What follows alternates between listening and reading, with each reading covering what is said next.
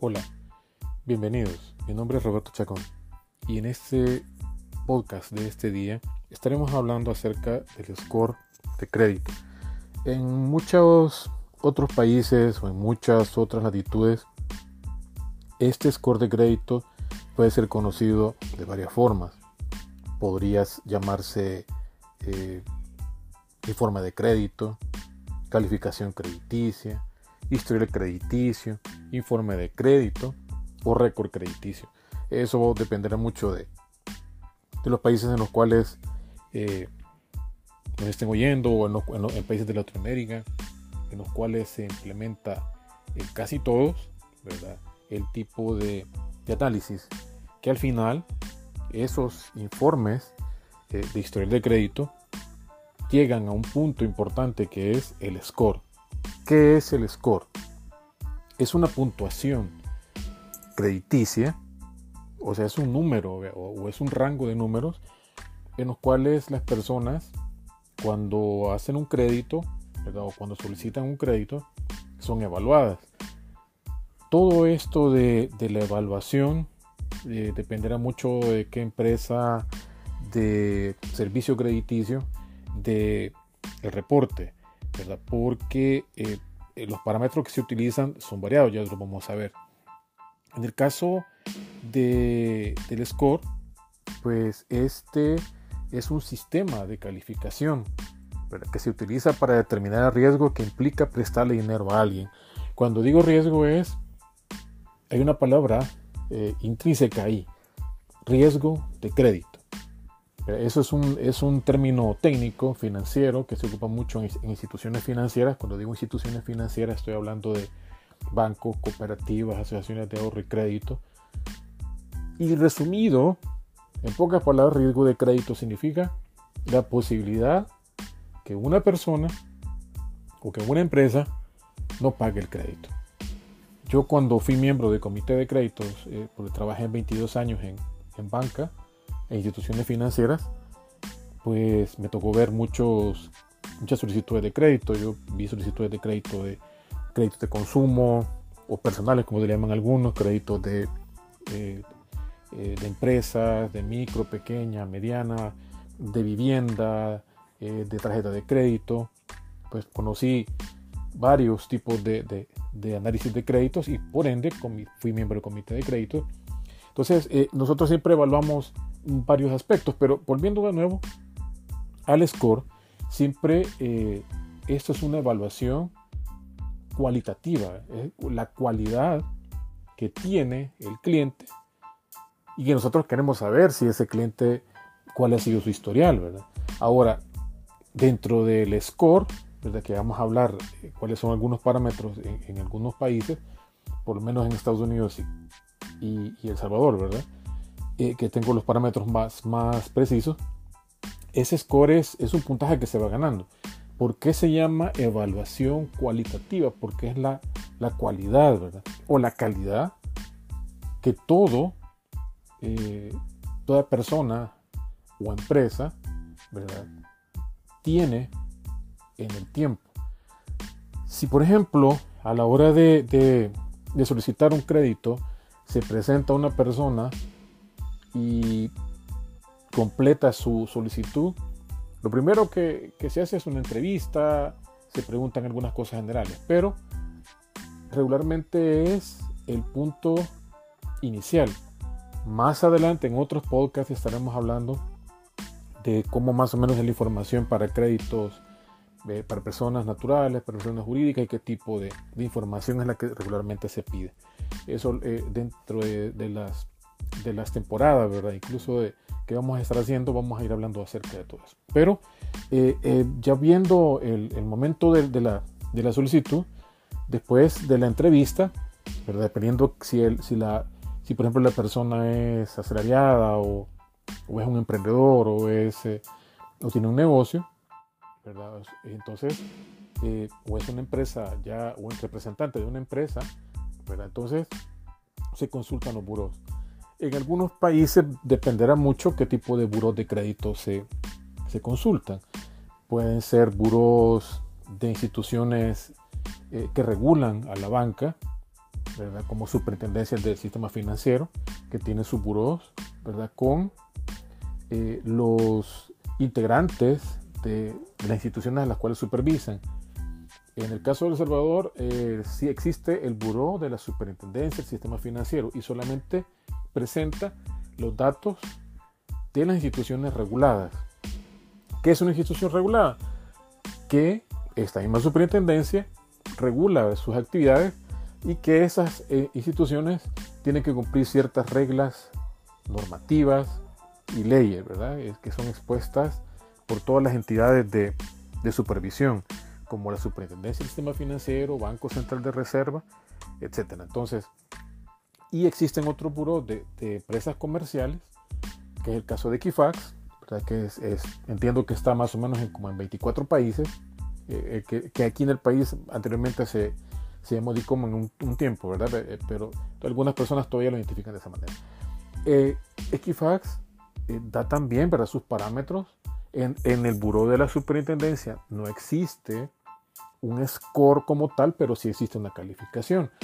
Esas calificaciones, dependiendo también de los países, ¿verdad? podrían ir, en el caso nuestro, El Salvador, y en algunos países más o menos se, se mantiene igual, eh, están las calificaciones que van desde la A, B, C, D y la E. La A es la mejor calificación y la E es la peor. Eh, hay algunas variantes dependiendo los, los días de atraso que hay, ¿verdad? Para la calificación. Y eso es lo que presenta el seguro de la super. En cambio, en Equifax hay un score. Ese score ¿verdad? se va sumado eh, en base a, a, unos análisis que, se, que realizan ellos en, su sistema y que al final entrega resumido, ¿verdad? ¿Cuál es el comportamiento de ese cliente? También hay otros eh, buros aquí eh, en, el país, pues, que, que, ven, por ejemplo, eh, créditos en microempresas, desde microempresas para que hacen créditos comerciales, por ejemplo, o en microfinancieras. ¿verdad? Entonces existe también ese otro servicio. En el caso de, ese score, eso pues tiene que ver mucho eh, y el análisis se realiza en base al historial de pagos, en base al tiempo y tipo de crédito, en base al porcentaje de crédito utilizado, ¿verdad? Eh, que probablemente quizás pensaría yo que es más o menos como nivel de endeudamiento, el total del saldo de deuda el comportamiento de créditos recientes y el crédito disponible. Entonces, esos son como parámetros que, podrían utilizar, en este caso, eh, Equifax, eh, podría hacerlo eh, también otras empresas, ¿verdad? Que, dan ese servicio, pero a nivel general más o menos por, por ahí podría andar ese tipo de, de parámetros que evalúan. Entonces, ¿para qué me sirve ese score? como comentaba, ¿verdad? Al, completar la solicitud, se hace la entrevista, se consultan los puros y al, ver el score, pues yo ya tengo un parámetro. Si, y, ese, ese, por menos aquí en el país, puede ir desde 1 hasta 1000. Ese es como el número que podría rondar. ¿Por qué 1, verdad? Uno es que significa que no tiene ninguna, podría ser que no tenga ninguna experiencia, puede ser un joven o una persona que nunca tuvo una experiencia crediticia y como no hay una forma de evaluarlo, entonces el puntaje podría ser bajo, podría ser, todo dependerá mucho de, si, si, el sistema ha cambiado, pero anteriormente, pues hace muchos años, eh, alguien consultaba a una persona y que nunca había tenido ningún crédito, pues el puntaje era uno, no había ningún historial. Pero ¿qué pasa si, si esta persona eh, llega a un puntaje alto? Pero ¿qué es puntaje alto? Eh?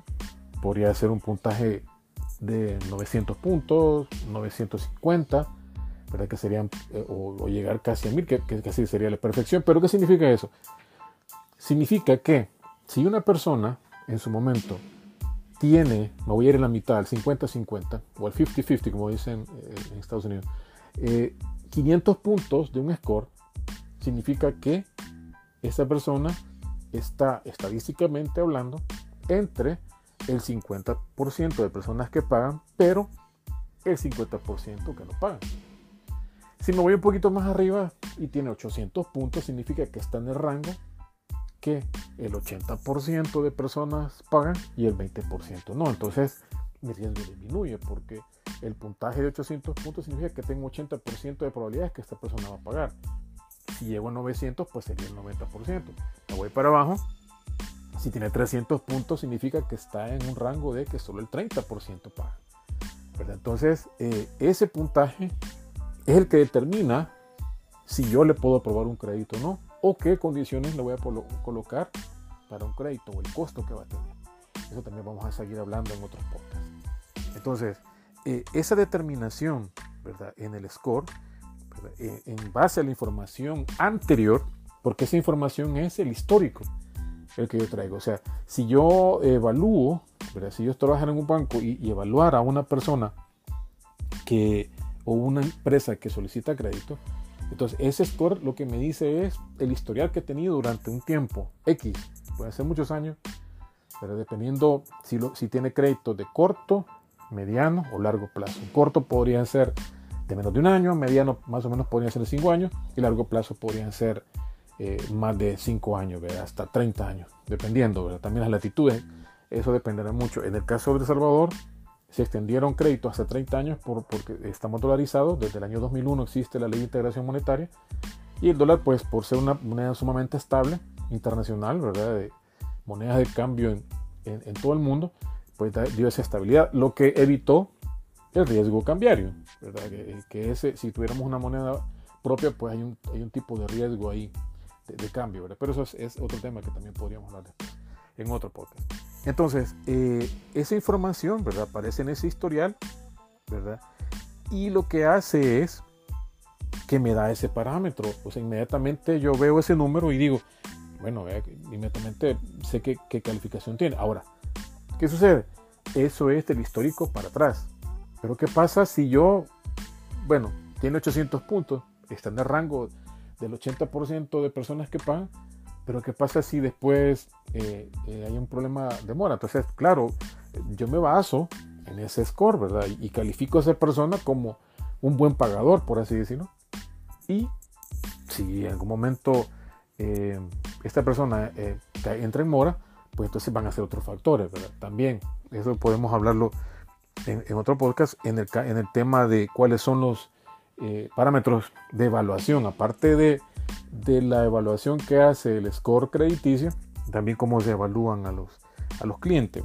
Entonces, el, el, score crediticio lo entregan empresas calificadoras, como mencionaba, pues podría ser eh, una institución eh, nacional o una comercial, en, la cual, eh, si hablamos de Equifax, es una empresa que lo que hace es, que es casi, por así decirlo, que, como que fuera un club, ¿verdad?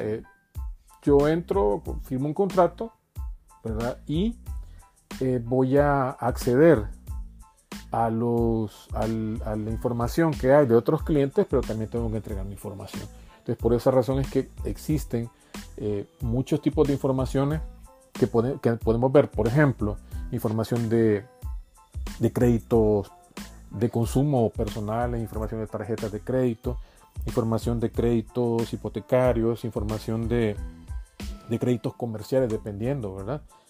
Y también instituciones microfinancieras.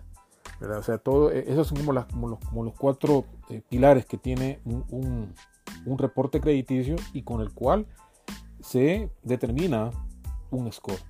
Entonces, esa puntuación, ¿verdad? Que se calcula, pues eso es como la carta de presentación que tiene, que tiene un cliente, ¿verdad? O, un futuro cliente o un solicitante de crédito. También determina si eh, qué costo va a tener del crédito, porque una cosa es que la tasa de interés y otra cosa es el costo que ese, ese financiamiento va a tener. E, esas son cosas muy diferentes. Eh, por ejemplo, un cliente puede tener una tasa nominal anual ¿verdad? de un 10% al año, o sea, anual, ¿verdad?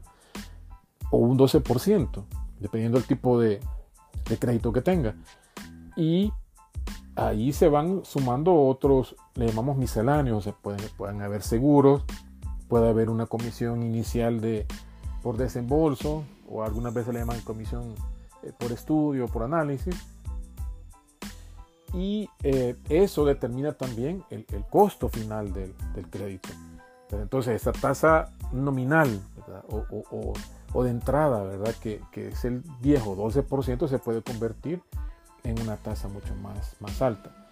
Entre más corto sea el crédito, las tasas son eh, al final, la tasa efectiva ¿verdad? es mucho más alta o el costo anual total, el CAT, es más, es más alto. En cambio, en un crédito de largo plazo, 20, 30 años, la tasa efectiva aumenta un poco, ¿verdad? Relativamente es, poco porque se diluye durante 20, 30 años y el costo total del, anual del crédito también se diluye. Pero eso no significa que no pague más intereses. Son situaciones un poco difíciles de entender al inicio, pero vamos a ir explicando siempre que, eh, en estos podcasts, porque esa es la idea, esa es la idea de, nuestra, ¿verdad? Que poder educar a la persona, educar eh, a todos los oyentes, ¿verdad? En, eh, darle una clase de educación financiera, ¿verdad? O de alfabetización financiera, que son sumamente importantes, ¿verdad? Y eso es por eso es que toco en esta generalidad, porque se va, se va a llamar el, el, podcast, ¿verdad? Score y sus generalidades. Después vamos a ir tocando varios otros más, qué es lo que va eh, los puntajes, qué es lo que significa eh, llegar a cierto eh, score, qué, cómo puedo yo en algún momento poder mejorar ese score, qué es lo que tengo que hacer, lo que yo siempre en las asesorías personales que doy, miren, si la idea no es llegar a una muerte financiera, ¿qué significa eso? Que nadie le da crédito, que por eh, tenga un buen trabajo o tenga una buena empresa, pero si tuvo un mal récord crediticio, o sea, tuvo un historial de, pagos que fueron de, tuvo mora, ¿verdad? trazos demasiado grandes, eso le va bajando eh, ese puntaje. ¿Por qué? Porque lo va castigando y el score se va, le va afectando mes a mes. Eh, porque esa es una, es, es una evaluación mensual. En algunas latitudes se actualiza una vez al mes, en otras dos veces al mes. Podría ser que sea eh, a mediados del, mes y la otra cinco días antes de finalizar el mes. Entonces, eh, esas, evaluaciones que son, mm, por ejemplo, si son dos veces al mes, son más rigurosas porque entonces están viendo ese comportamiento del, cliente. Entonces, eh, es importante tener en cuenta, ¿verdad? Que ese score de crédito no es el único factor que se utiliza para tomar una decisión, pero sí es uno de los más importantes porque pueden haber empresas que volviendo otra vez a los puntajes, si alguien tiene 500 puntos y yo sé que está en el rango del que 50% pagan y otros 50 no pagan, entonces lo que voy a hacer por su alto riesgo, como ya lo mencioné, ¿verdad? Alto riesgo de, que, de, crédito que, probablemente no podría ser que pueda, pueda no pagar, entonces yo le doy una tasa mucho más alta que la que doy para créditos que tienen un puntaje 800 o 900 puntos. O le doy menos, como, como banco, como institución, le van a dar eh, menos monto o le van a poner otras condiciones como más garantías. Cuando hablamos de garantías puede ser una garantía prendaria que es eh, sobre un vehículo. Eh, si por ejemplo es una empresa puede ser una garantía sobre el inventario. Puede también haber una garantía sobre las cuentas por cobrar. Puede haber una garantía sobre los flujos futuros de, de, ventas o una garantía real se le llama, ¿verdad? Como también palabra técnica a un inmueble, o sea, puede ser un edificio, puede ser eh, una casa, un local, ¿verdad? Dependiendo si la persona es empleado o es, o es una empresa, entonces eh, se le puede exigir más garantía, que significa que, que, que, va a estar más comprometido. Entonces, el conservar un buen score crediticio no cuesta tanto si la idea es educarse y tener ciertos parámetros de dónde yo puedo llegar, porque eh, muchas instituciones financieras pueden darme la oportunidad y decirme, miren, eh, aquí es una tarjeta de crédito dorada, una Platinum, una Black, ¿verdad? Eh, y, decirme, mire, está preaprobado su, su tarjeta. Entonces, bueno, si, si yo sé que, tengo cierto nivel de ingresos y sé que eh, y no puedo utilizar y nunca he tenido una tarjeta de crédito. Bueno, ¿verdad? Hay que, hay que explicar cómo funciona una tarjeta de crédito, ¿verdad? Eh, que ese, ese dinero pues es un compromiso que, eh, adquieren, ¿verdad? ¿Por qué? Porque si bien es cierto, le dicen, mire, pero ahí está, puede tener usted su tarjeta y si no gasta, pues no va a pagar absolutamente nada. Claro, pero todo depende si yo tengo el, el conocimiento pleno de que esa tarjeta, cómo se utiliza, porque en la tarjeta de crédito hay fechas de pago y fechas de corte. La fecha de pago es cuando tiene que pagar y la fecha de corte es cuando se hace el corte de las transacciones hasta X fecha. Son dos fechas diferentes. Hay que tomarlas en cuenta.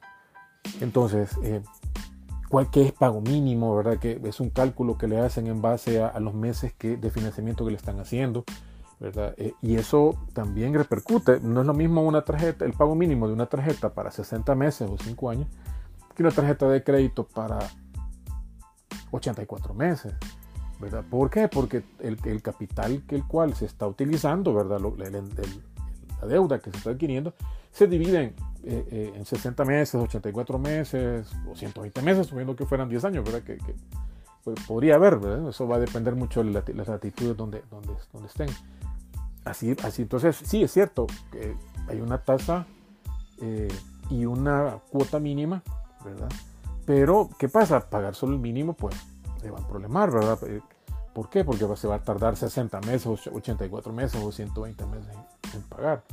Entonces, y la otra es tener también, ¿verdad? Que yo no puedo gastar más de lo que tengo de ingreso. Si yo comienzo a utilizar una tarjeta de crédito, no son malas, porque las tarjetas de crédito no son malas, pero tengo que saber utilizarlas. Eh, la idea sería, lo ideal, que yo compro, pero sé que voy a pagar el saldo completo. ¿Qué pasa cuando solo pago el mínimo y me voy atrasando? Me repercute en mi score. Si yo tengo eh, un sobregiro en, cuenta corriente, ¿verdad? De, chequera, también, ¿verdad? es un compromiso. Me puede decir la, institución, mire, por su buen score y por su buen récord crediticio, también tenemos aprobada una, un sobregiro. Entonces, ok, pues lo puedo utilizar cuando yo quiera y reembolsarlo cada 30 días o reembolsarlo cada cada tres meses, depende de las políticas que tengan, ¿verdad? De, crédito. Entonces, eso también, ¿verdad? Se va sumando a, al, total de crédito que se van aprobando. Entonces, si bien es cierto, eh, puede ser que alguien de 800, 900 puntos es bien codiciado en instituciones financieras porque es una buena paga, porque están el 90% de personas que pagan, pero también pueden llegar a, a sobreendeudarlo.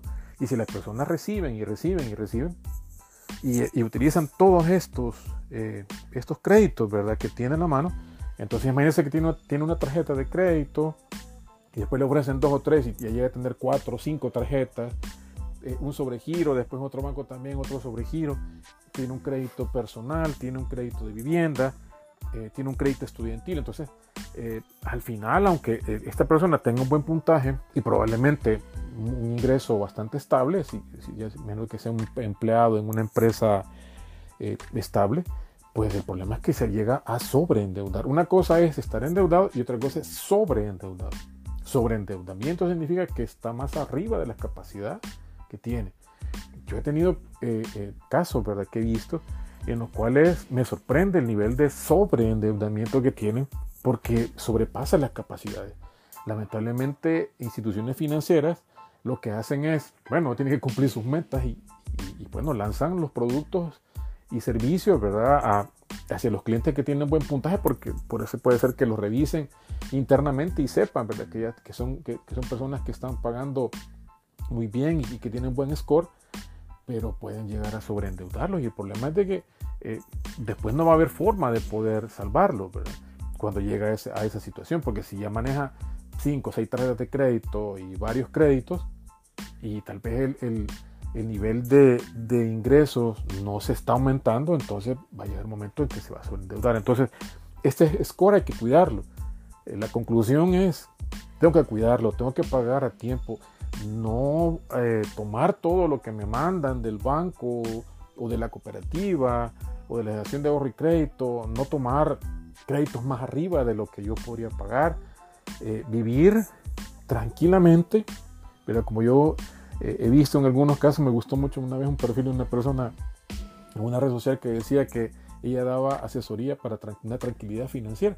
Y eso, esa tranquilidad, eh, no tener esos, esos problemas de que no voy a poder pagar. Entonces, hay que cuidar nuestro score, nuestro puntaje, nuestro historia, histórico de créditos. Tenemos que cuidarlo. tenemos que ser responsables. Tomamos una deuda, hay que pagarla, ¿verdad? Si tenemos problemas, pues entonces hablemos con la institución, ¿verdad? Con el representante que nos está atendiendo o con alguien para decirle que en algún momento podríamos tener problemas. se quedó alguien sin trabajo o el negocio que tenía, pues ya, ya no está rindiendo lo que tenía anteriormente. Entonces, es bueno hablar. Ese también es otro tema que podemos tocar después, cómo poder afrontar esas situaciones cuando yo tengo problemas de pago. Entonces, eh, cuidémoslo, seamos responsables, mantengámoslo como buen nombre y eso siempre, las, las puertas van a estar bien abiertas siempre en cualquier institución financiera. También voy a tener costos más bajos, tasas más bajas, ¿verdad? Las condiciones, las mejores condiciones de crédito y eso también me va a ayudar a que también, ¿verdad? Mi liquidez mensual eh, se mantenga, que yo tenga Una, un crédito sano y también tener esa accesibilidad por cualquier emergencia. Podría ser una emergencia médica, una, emergencia con el vehículo, una emergencia con la casa, ¿verdad? O con un pariente, etcétera, o nuestros hijos. Entonces, eh, tenemos que ser conscientes, como para una buena educación financiera, mantener un buen crédito, no sobreendeudarnos, no tomar todo lo que me están mandando que, yo puedo aplicar y mantener un score bueno, sano, bonito, ¿verdad? Que cada vez que lo vean, pues las instituciones estén contentas, yo estoy contento y todos estamos felices, ¿verdad? Así que les aconsejo eso, que tengan ese cuidado y eh, dentro de todos los podcasts que vamos a estar tocando, vamos a ir hablando de todos estos puntos. Si ustedes quieren que hablemos de algún otro eh, tema, ¿verdad? Que los, cuales nosotros tocamos, que son banca, finanzas, microfinanzas, economía, emprendedurismo, eh, prevención de lavado de dinero, riesgos, criptomonedas también, ¿verdad? Nuestro, nuestro primer eh, episodio fue acerca de, del punto de, las criptomonedas. Si no lo han oído, pues lo, pueden ver aquí en, en, nuestras plataformas, las cuales son Spotify, Google Podcast, Apple Podcast, estamos en, también en YouTube. Entonces, eh, ¿por qué todas estas plataformas? Porque hay algunos accesos. Algunas personas me dicen, mira, eh, me gusta más en, un lado que en otro, en, una plataforma que en otra. Entonces, estamos tratando de tenerles estos eh, podcasts en todas las plataformas que podamos. Así que muchas gracias por su atención.